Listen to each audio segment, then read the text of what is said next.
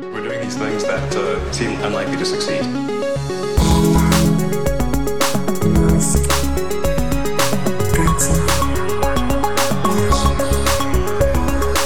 Bienvenidos a Elon, el podcast sobre Elon Musk. Que este episodio, vamos a hacer una cosa, vamos a hacer una cosa. Llevamos dos episodios, Alex. eh, Volvemos a la rutina, por favor. Sí, diciendo, mira, en el siguiente episodio vamos a hablar de lo que ha pasado en Neuralink, vamos a hablar de lo que está pasando en Twitter, vamos a hablar de... Y no llegamos a esos temas del pasado porque siguen surgiendo cosas novedosas como tu Tesla o como otras noticias sí. que, bueno, queríamos sacar antes porque eran más salseantes. Entonces, vamos a hacer una. Vamos a usar este episodio para recuperar las noticias que eh, dijimos que íbamos a tratar y no tratamos, ¿no? Entonces, Alex Barrero. Sí. ¿Qué está pasando dentro de eh, Neuralink? Que por cierto, ahora me siento mucho más conectado a Neuralink porque Shibon Silis ha pasado de no tuitear nunca a subir a diario fotos de sus hijos, estos mellizos que tuvo con sí. Elon. Bueno, Elon puso la semillita y otra persona puso el vientre sí. y bueno, ella puso el óvulo. Eh, la cuestión es que me siento más conectado con esta empresa. Yo casi que me había olvidado de que estaba ahí, pero primero, está ahí y segundo, parece que vamos a ver por sí. fin a un humano, un fanboy de Elon, someterse a esta locura que es el chip cerebral de Neuralink. A ver, porque hay muchas cosas que desgranar, la verdad, que el tema de los monos ha dado mucho que hablar durante los últimos eh, pues, cuatro años, cinco años que yo creo que llevamos eh, hablando y escribiendo sobre Neuralink. Pero por fin ocurrió la semana pasada que anunciaron el primer ensayo clínico con humanos y pedían sujetos, ¿no? Con unas características específicas y comentaban un poco cómo había sido aprobado el proceso a nivel por las autoridades y en qué consistiría, ¿vale? Y si estáis tan desesperados, podéis apuntaros aquí. Entiendo yo que tienes que ser estadounidense, vivir allí, etcétera, porque no creo que vengan aquí a Torremolinos a hacerte el test, amigo oyente fanboy de fanboy de Elon, pero bueno. Um... Además dudo que la Unión Europea se lo ponga fácil a una empresa que te quiere taladrar un, un chip en la en Sí, la cabeza. pero bueno, además el, el, el, el estudio es Prime Studio, es decir, el estudio primo, o sea, con lo cual ya te dan un poco de detalles de por dónde van las cosas, pero bueno, nada, al final, más allá de las bromas. Como odio que los científicos eh, se inventen acrónimos que luego significan cosas eh, Randoms, ¿no? inventadas totalmente ficticias. Bueno, eh, anuncio, pues eso, de, de, que van a empezar con esto y que busca evaluar la seguridad y la funcionalidad de la interfaz, lo que han estado haciendo con animales, pues ahora con humanos, con el objetivo de pues, permitir a algunas personas que tienen parálisis, porque lo que se están buscando son sujetos con tetraplegia, ¿vale? Esto yo creo que es lo más importante, es decir, no van a coger a cualquier cheque azul de Twitter y lo van a meter en una furgoneta y le van a hacer cosas, ¿no? Es decir, esto es algo... A lo mejor lo curan al cheque, al cheque azul. le curan el cheque azul y, se, ve la luz. Se, se, vuelve una persona normal. y pues eso, que lo que quieren es intentar controlar dispositivos externos con sus pensamientos. Me parece muy bien, muy avanzado, muy esto, pero vuelvo a insistir, esto lo hemos visto ya por otros equipos de cirugía, de biomedicina, de bioingeniería en diferentes aspectos en los últimos años. Es un avance muy importante. Cuantas más empresas y más eh, rumbos, ¿vale? Haya mejor, pero vamos a ver, esto, esto tiene el, el, va al ritmo que, que, tiene que ir. Y poco más sobre esto, la verdad. Eh, Cuadri, cuadraplégicos o gente con ALS, con esclerosis lateral amiotrófica, ¿no? Es la palabra en, en castellano. Y justo este anuncio del... Sí, ALS en España se lo conocemos como ELA, ¿no? Hay muchos sí, eh, enfermos sí, de ¿no? ELA que, que sí, claro. claro. que es, han sido muy mediáticos. ELA, eso, eso, eh, y bueno, sí, la verdad es que vamos, estamos aquí de coña todo el tiempo, pero si el Neuralink Eso, eh. termina, termina curando algo de esto, pues Ah. vamos, volvemos a ser fanboys Sí, de, sí, sí. de señor Vamos, cogemos los cheques azul y los dorados si hacen falta. Quiere decir que aquí las cosas son las que son. Compramos el, el check dorado para, para arroba Elon Podcast. No sé lo que cuesta, pero sí, efectivamente, Elon. Esa tienes nuestra promesa. Eh, de todas formas, lo más importante, más allá de este anuncio, etcétera, es, o lo más relevante de esta semana con, con el tema de Neuralink, es una denuncia por parte de un comité de médicos en Estados Unidos, una asociación con pues, creo que miles de firmantes, al menos en, esta, en, en, en este caso, en el que detallan y especifican tres casos de maltrato animal dentro de los últimos años con tres monos específicos, tres sujetos dentro de las pruebas y eh, los ensayos que ha hecho Neuralink durante los últimos años en colaboración, bueno, esto no se hace en las oficinas de Neuralink, sino que se hace en colaboración con la UC Berkeley, creo, específicamente, pero al final, bueno, pues esto es un tema muy complicado de tratar, así que nos vamos a poner nuestra gorra de gente seria, ¿vale? Para comentarlo, porque me he tomado aquí algunos apuntes y tenemos un artículo, por ejemplo, en el país que lo desgrana bastante bien, ¿vale? La investigación esta salió a través de Wired, que pidieron unos documentos al gobierno de California con la ley de transparencia, etcétera, y lo resumieron bastante bien. Este artículo del país yo creo que lo explica bastante bien a nivel histórico, a nivel de contextual de qué es lo que ha de ocurriendo. Y os voy a hacer yo un resumen para que sea algo más ameno.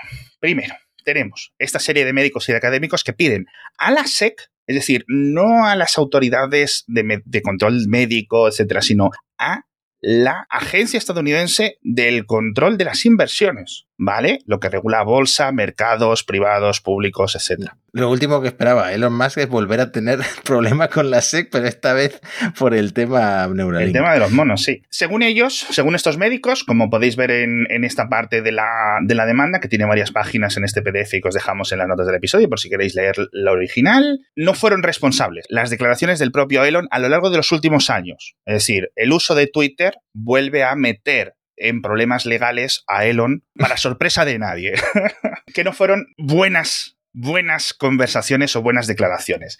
Dice, este esfuerzo de Musk parece ser una violación de la regla no sé qué, no sé cuánto, que establece lo siguiente. Dice, será ilegal para cualquier persona, directa o indirectamente, el uso de cualquier medio, bla, bla, bla, bla, bla, bla, para hacer cualquier declaración falsa de un hecho material u omitir declarar un hecho material necesario para hacer las declaraciones a la luz de las circunstancias bajo las cuales fueron hechos, no engañosos, bla, bla, bla, bla, bla. Resumen, que un jefe de una compañía que tenga que tratar con inversores tanto a nivel público cotizado como a nivel inversores privados, como es el caso de Neuralink, que no puedes mentir, inventarte cosas de lo que puede hacer tu empresa, ¿vale? Y esto es lo que dicen nuestros médicos, que lo que se ha podido ver a través de estos mm, documentos que tienen que ir entregando a las autoridades médicas, que lo que dice Elon y lo que dicen los documentos son completamente diferentes. Siguiente. Que las declaraciones son ridículas, que los monos que se han muerto eran bastante jóvenes, al contrario de lo que decía Elon, que estaban terminales, que no sé qué, que hecho decían una cosa que me ha llamado la atención de esta denuncia, es que no podían ni considerarse adultos, a nivel de... Eso entra, entra directamente en conflicto con el tuit del otro día de Elon que comentábamos en el podcast, ¿no? que estaban ya, se iban a morir. Sí. Que básicamente estaban para la rastre. Sí, entonces algunos ex empleados y empleados de Neuralink eh, han enviado y han hablado y han contado algunas cosas de lo que se hace en la Universidad de California, en la UC Davis, en UC Davis, perdón, no en Berkeley, ¿vale? Y que a partir de esos registros, a partir de todos esos estudios, pues se ha podido reconstruir una serie de sucesos y lo que se pide es que se investigue si eso está siendo real. Hablan de tres casos, como os decía, de animales que los denominan por un número. El 15, el 20 y el 22. Son todo casos y ensayos, eh, si no recuerdo mal, 2019, 2020, 2021. En el caso del animal 20, los registros o las notas que Neuralink ha dado a las autoridades indican que el animal 20, después de la cirugía, se rascó la cicatriz, por ser un comportamiento normal, que rompió parte de la electrónica del Neuralink, eh, algún cable que sobresaliera durante las pruebas, etcétera, porque obviamente pues, son dispositivos de prueba, ¿no? Que al día siguiente de detectar que se había rascado y había dañado alguno de los cables, lo operaron de nuevo para arreglarlo, pero que ya había sido infectada esa herida al final, pues las, uñas de un mono pues están, pues están sucias, etcétera, y se había infectado con bacterias y hongos, esa zona del cráneo de ese mono, y que, a pesar de ser un mono joven, a pesar de ser un mono sano, tuvo que ser eutanasiado dos semanas después. O sea que aquí no había ningún mono terminal ni nada. Esto, esto, me hace pensar cuán invasiva puede ser esta cirugía. Es decir, quizá nos vendieran como que iba a ser algo mínimamente invasivo, eh, lo, que te meten y todo el cableado a nivel perforar el cráneo, etcétera, pero quizá si este mono se rascó y se hizo esa infección, es porque es una cirugía un poco más Hombre, compleja, grande. Yo entiendo que va a haber una y que, y que hay una gran diferencia entre el producto final, no solo el final que se lanza al mercado dentro de X años o X décadas, o incluso con el que se vayan a probar con estos pacientes humanos, sino con estos primeros prototipos que se probaron en estos monos y además pues tienes que asumir pues que el mono o la mona o lo que fuera pues no sabía qué es lo que había ocurrido, ¿vale? No es que le expliquen, oye, mira, con esto vas a hacer X o Y. No, el mono tenía algo que le picaba, algo que le dolía y se rascó. Fin. No hay mayor problema. ¿Vale? Entonces, eso ocurre así de veces, o eso es mi entendimiento yo de la biotecnología y este tipo de avances. Lo que no está bien es lo de mentir para decir que esto no ocurre. Es decir, Elon, que nos oyes, nadie piensa que un grupo de científicos van a hacer un avance gigante en un campo tan difícil sin que probablemente cientos de animales mueran o las pasen muy mal. ¿Vale? Eso nadie lo está diciendo y nadie está viendo. Lo que no queremos es que esté ocurriendo y que nos estés mintiendo. Y vuelve al ego de Elon. Sí. Vuelve al ego del amigo. Bueno, y el, y el, tema legal que, a pesar de ser Estados Unidos, habrá una normativa de bienestar animal que sin estar a la par de la que tenemos aquí, pues seguramente sea bastante rigurosa. Entonces, eh, a ver, cuidado que tienes problemas también con la ley. Es que, telita. Bueno, Animal número 15, segundo animal detallado dentro de este informe. Empezó a apretarse la cabeza contra el suelo unos días después de la operación. Es decir, lo operaron, después de la anestesia, después de todo, notaba algo raro ahí y no sabe cómo reaccionar y se apretaba la cabeza contra el suelo. Que, según estos médicos, veterinarios, académicos, etcétera, es un síntoma y una reacción que suelen utilizar los monos y otros animales dentro de los mamíferos en una infección, que es apretarla contra algo para aliviar la inflamación, que yo creo que lo hacemos todos. Es decir, cuando te duele una muela, te tocas así.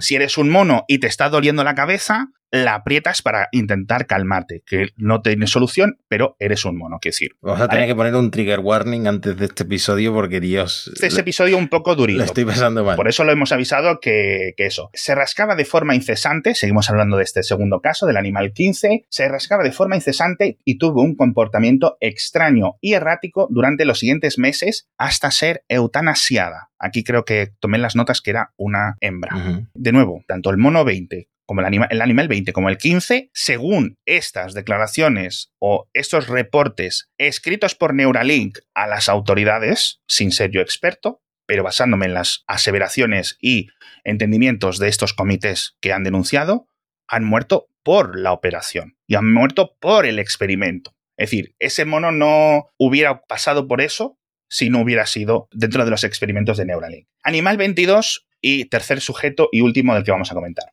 Un mono cuyo implante se soltó por unos pequeños tornillos mal puestos, según la necropsia y los resultados y el informe de la necropsia, de nuevo, que Neuralink escribió. Control de calidad a nivel primero Tesla Model 3.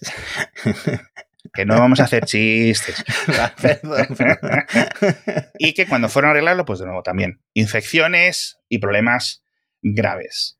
De nuevo, no quiero ser cínico, pero ya hemos visto que para un montón de avances científicos, lo que queremos es, si esto va en contra de las regulaciones, pues que esté ahí asegurado. Quiero decir, no es por él o ni nada, por el grupo de científicos que están ahí, ¿vale? Trabajando en esto. Que serán los más interesados, habrán hecho sus propios juramentos, el hipocráticos y todas estas cosas, quiere decir. Una pregunta, ¿y los médicos estos que están demandando a, bueno, que están demandando realmente a la SEC, quiénes son? ¿Por qué? ¿Qué es lo que buscan? ¿De qué forman parte? Como, un comité. Sí, un comité. La verdad que yo entiendo que es un poco como un colegio de arquitectos o un colegio de médicos, algo así. Yo mm. creo que es el equivalente, ¿vale? Dice eh, que son, en la denuncia dice 17.000 miembros en Estados Unidos, en este sentido. O sea, un sistema de colegiados. Yo, yo creo que es la, opción más natural de, adaptarlo, de traducirlo. Entonces, de nuevo, ese tipo de cosas yo creo que esperamos que ocurran. Quizás no de formas chapuceras, cutres, etcétera, pero esto ocurre. Lo que no queremos es las mentiras. Porque, de nuevo, crea conflictos, crea faltas de confianza en los científicos, en los reguladores, en todo. Y creo que esto no hace bien a nadie, francamente. Bueno, cambiamos de tercio o... Tema duro, tema duro, ¿eh? La verdad.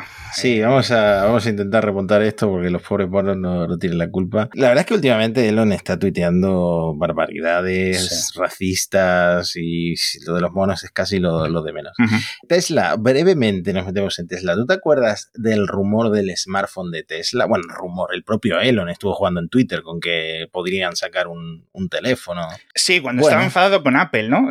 Pues a lo mejor no nos queda otra, si no nos quitan este 30%, no nos queda otra que meternos en la industria más complicada del mundo y hacer nuestro propio smartphone. Es en plan como... Y más saturada. Para mañana, venga, ala. Más sobrado. Lo, lo, raro fue que el Tim Cook se reuniera con él. O sea, si yo, si yo si hubiera sido Tim Cook, habría pasado a, a, cualquier otra red social, a Blue Sky o lo que sea, y habría pasado el tema, pero... Tim pero Cook no. yo creo que está intentando Ahí. jugar la maza diplomática, porque le han preguntado varias veces sobre Twitter esta semana, sobre por qué sigue invirtiendo en publicidad ahí, etcétera y ha dado unas, de, unas respuestas barra no respuestas de político, el Tim Cook. Mm. Así que bueno. Sí, dijo básicamente que Twitter es el, el town hall, como decía eh, Mark Zuckerberg sobre, sobre Facebook, ¿no? El, el, eh, la plaza del pueblo. Bueno, esto también lo decía Elon del propio Twitter antes de comprar Twitter, ¿no? Sí. Eh, la plaza del pueblo donde se discuten las cosas. Este, esta misma narrativa, por alguna el razón, ágora. llega a Tim Cook. Bueno, el smartphone de Tesla. Sí. Yo no sé si tiene sentido o no, pero NIO, que es el fabricante de coches chino de Shanghai. Sacó el, ha sacado el suyo hace una semana, dos semanas, algo así, ¿no? Y los de Polestar también, su propio teléfono. Su propio. Yo la verdad es que no lo sé, tío, porque estoy viendo este teléfono y veo el teléfono, me vais a perdonar por la expresión,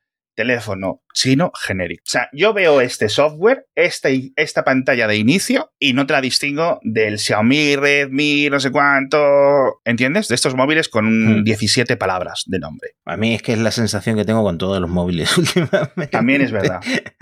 También es verdad. Pero en este sentido, no sé muy bien qué es lo que aporta a una compañía de coches eléctricos tener su propio smartphone. No tengo ni idea. NIO y Polestar de momento son los que van a ir adelante. Tesla yo creo que tendría un poco más de éxito por ser Tesla, básicamente. Pero tú verías, me vais a perdonar aquí un poco, pero tú verías a Elon usar Android.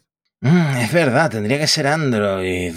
Es que... Habría que ver cómo le están funcionando la, las últimas eh, cosas de merchandising que ha sacado, como el Tesla Kila y el...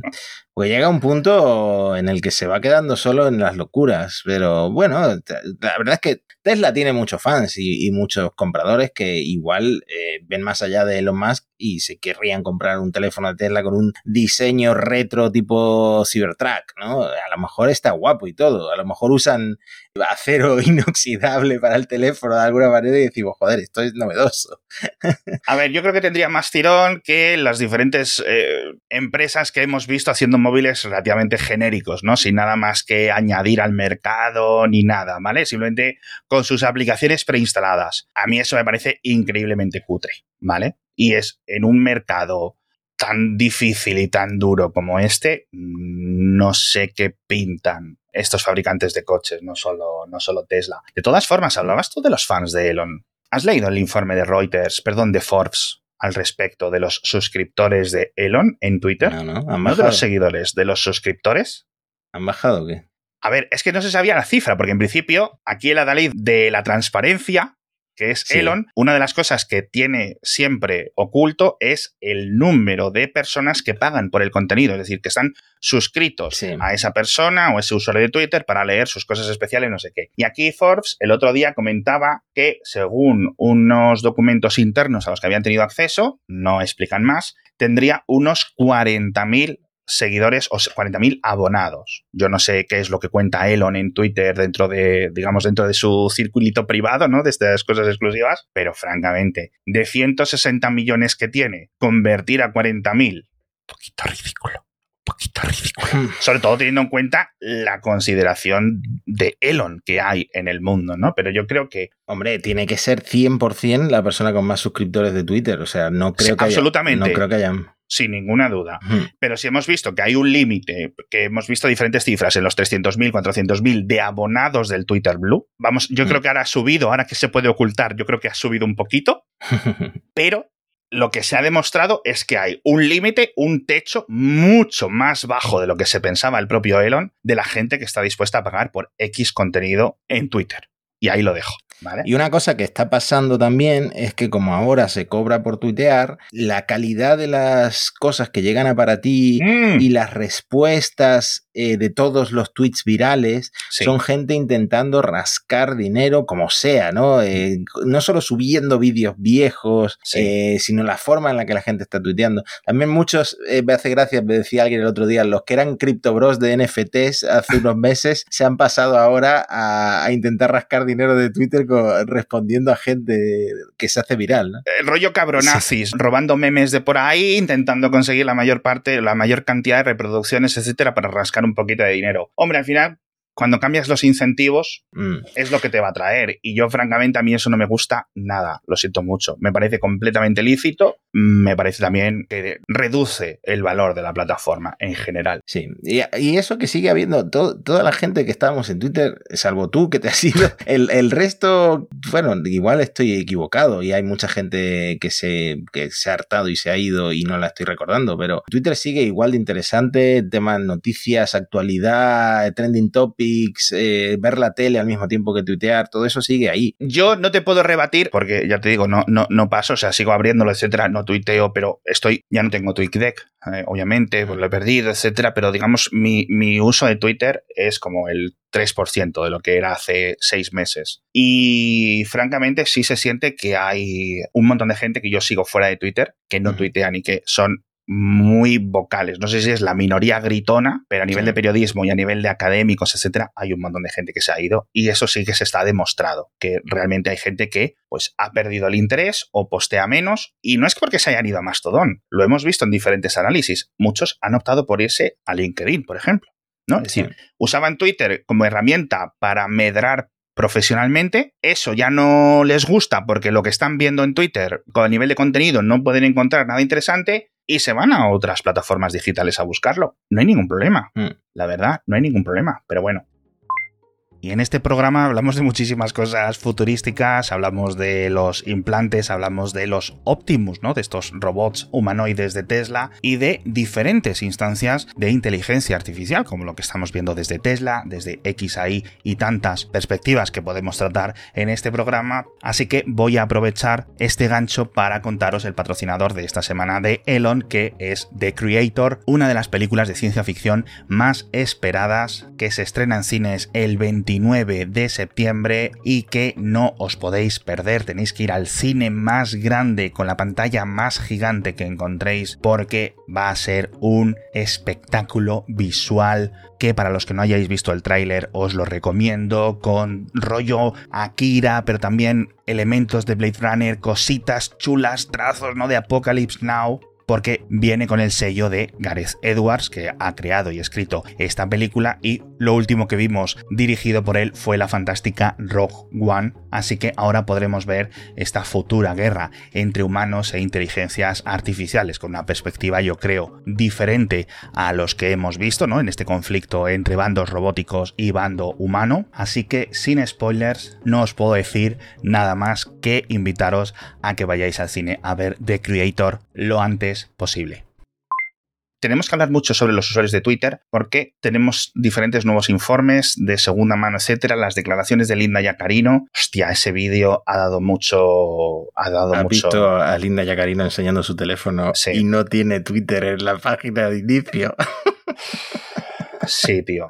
tiene, hasta, tiene hasta la aplicación de ajustes del iPhone y no tiene Twitter, no tiene X. Es increíble.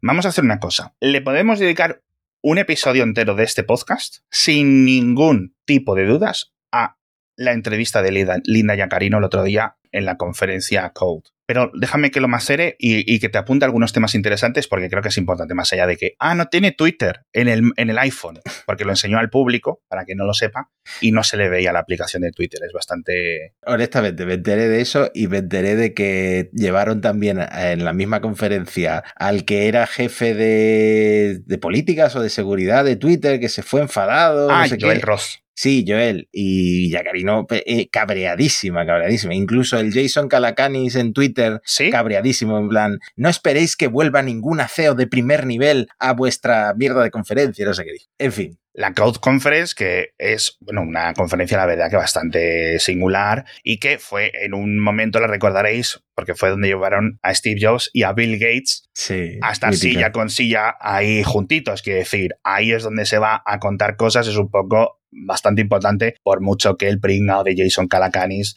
ladre lo que quiera ladrar. Quiero decir, lo siento mucho, Calacanis, no eres objetivo en lo que estás diciendo, ¿sabes? que al final es lo que es. Lo que sí quiero comentar, Matías, y para quitarnos un poco el mal sabor de boca del tema de Neuralink y dentro de Twitter, es el, el vídeo que pusieron y borraron de Twitter de, ¿no? del Hostia. futuro de, de eso Qué que bueno. Qué Y es que risas. están ocurriendo tantas cosas que hay temas que a lo mejor algunos oyentes ya los tienen masticados, pero que creo que merece la pena contarlo. Un poquito de contexto, ¿vale? Hace unos días, y voy a compartir pantalla para que lo veáis porque el vídeo se, se borró, etcétera, pero este chico en TikTok lo, lo repasó bastante bien. Linda Yacarino subió un vídeo a Twitter en la que en ese vídeo pues se expresaba, bueno, cómo va a ser el Twitter del futuro, ¿no? Y qué es lo que va a tener pagos, conocer gente, no sé qué, suscribir, contenido en directo, bla, bla, bla, el futuro de X, el futuro de X, bla, bla, bla, bla, bla, no sé qué. Y de repente el vídeo lo borra, sin mayor historia, y dice, lo vuelvo a subir en mayor resolución. ¿Qué es lo que había pasado, amigos? Y esto me he dedicado yo a sacar los pantallazos porque había diferencias entre el vídeo de alta resolución y el original. Varios tweets que no aparecían en la segunda versión y de la que podemos sacar el pantallazo. Uno que ponía de arroba tszzl dice, el algoritmo del timeline está muriendo de verdad, se está quedando muy mediocre, como lo que decías tú, ¿no? Muchas cosas intentando ser virales, poco esfuerzo, etcétera otro tweet que salía en ese vídeo. Recordemos que este era un vídeo que habían sacado de alguien haciendo scroll por Twitter. No sabemos qué empleado de Twitter o quién, de dónde había salido, pero era simplemente, pues eso, un- una timeline de, tu- de Twitter subiendo de arriba abajo con diferentes tweets de baloncesto, etcétera. Que nadie revisó. Segundo tweet que no aparecía en la segunda versión. El valor de Twitter ha caído casi un 50%. Y Elon lo está culpando todo en los judíos Sí. maravillosa jugada, ¿no? y un pantallazo del Twitter en los que ha- hablaba el propio Elon de demandar a la ADL por la pérdida de anunciantes de no sé qué, ¿vale? Esto es una referencia a un meme, iba a decir viejísimo, pero que no tiene ni un año, un poco más de un año, de Elon Musk, dos puntos. Se pilla la pinga con la puerta del coche. Fans de Musk. Oh, maravilloso, señor. Eh, Excelente decisión. Pero, pero ¿cuántos tweets había? otro tweet en el que de uno de estos vídeos que se veían y era un vídeo de estos trolls randoms que están como muy diseñados para los adolescentes y tal, de un pollo guisado cocido de estos, ¿no? Deliciosos, a los que le estaban echando nata montada. Es una cosa hiper asquerosa, pero bueno. pero ese está. porque, ese porque lo quitan, ese está bien. Era de estos típicos canales de YouTube que hacen cosas raras así, ¿no? ¿No? Y el tweet ponía si te camelas a la del, ¿no? A la del Golden Corral, que es si te camelas a la del pollo rico, ¿no? Los pollos hermanos, Sí, te deja hacerle esto, no sé qué. Y es como una broma soez sí. y de índole sexual sobre un pollo y, y demás. Cutrísimo. Sube el segundo vídeo, desaparecen estos tweets. Ningún problema. ¿Vale? Como unas dos horas después, después de los jijis y los jajas, porque esta cosa la verdad que dio bastante que hablar, al menos dos personas involucradas en la creación del vídeo promocional de Twitter han sido despedidas según múltiples fuentes. Ryan Mack, periodista del New York Times, de la sección de tecnología. Da un poco de contexto, dice, eh, el vídeo fue creado para una gran reunión con anunciantes durante esta semana y crear un poco de, de vidilla, etcétera. Y dice, sus fallos no fueron perdonados por la gerencia, por los jefes. Mm. Y bueno, pues eso, que dice, algunos de los trabajadores están bastante sorprendidos, ¿no? Con, con esta decisión, sinceramente. Y me hace mucha gracia porque el autor del primer tuit dice, lol, le he costado a dos personas su trabajo. Un poco distópico esto, ¿eh? No, es una metáfora de cómo está Twitter ahora mismo. ¿Cómo Sí. va a haber anunciantes? Pero a la gente, seguramente mucha gente de aquí ve youtubers, streamers, etcétera. No están todo el día los youtubers y los streamers quejándose de que no pueden hacer nada fuera de la norma en Twitter o en YouTube porque les desmonetizan los vídeos o los banean en el caso de Twitch, pues es por los anunciantes. Es decir, si YouTube no viviera de los anunciantes, los youtubers podrían hacer lo que les saliera de, de, donde sea. Bueno, hasta donde quiera Apple en la App Store, ¿no? hasta donde quiera Apple.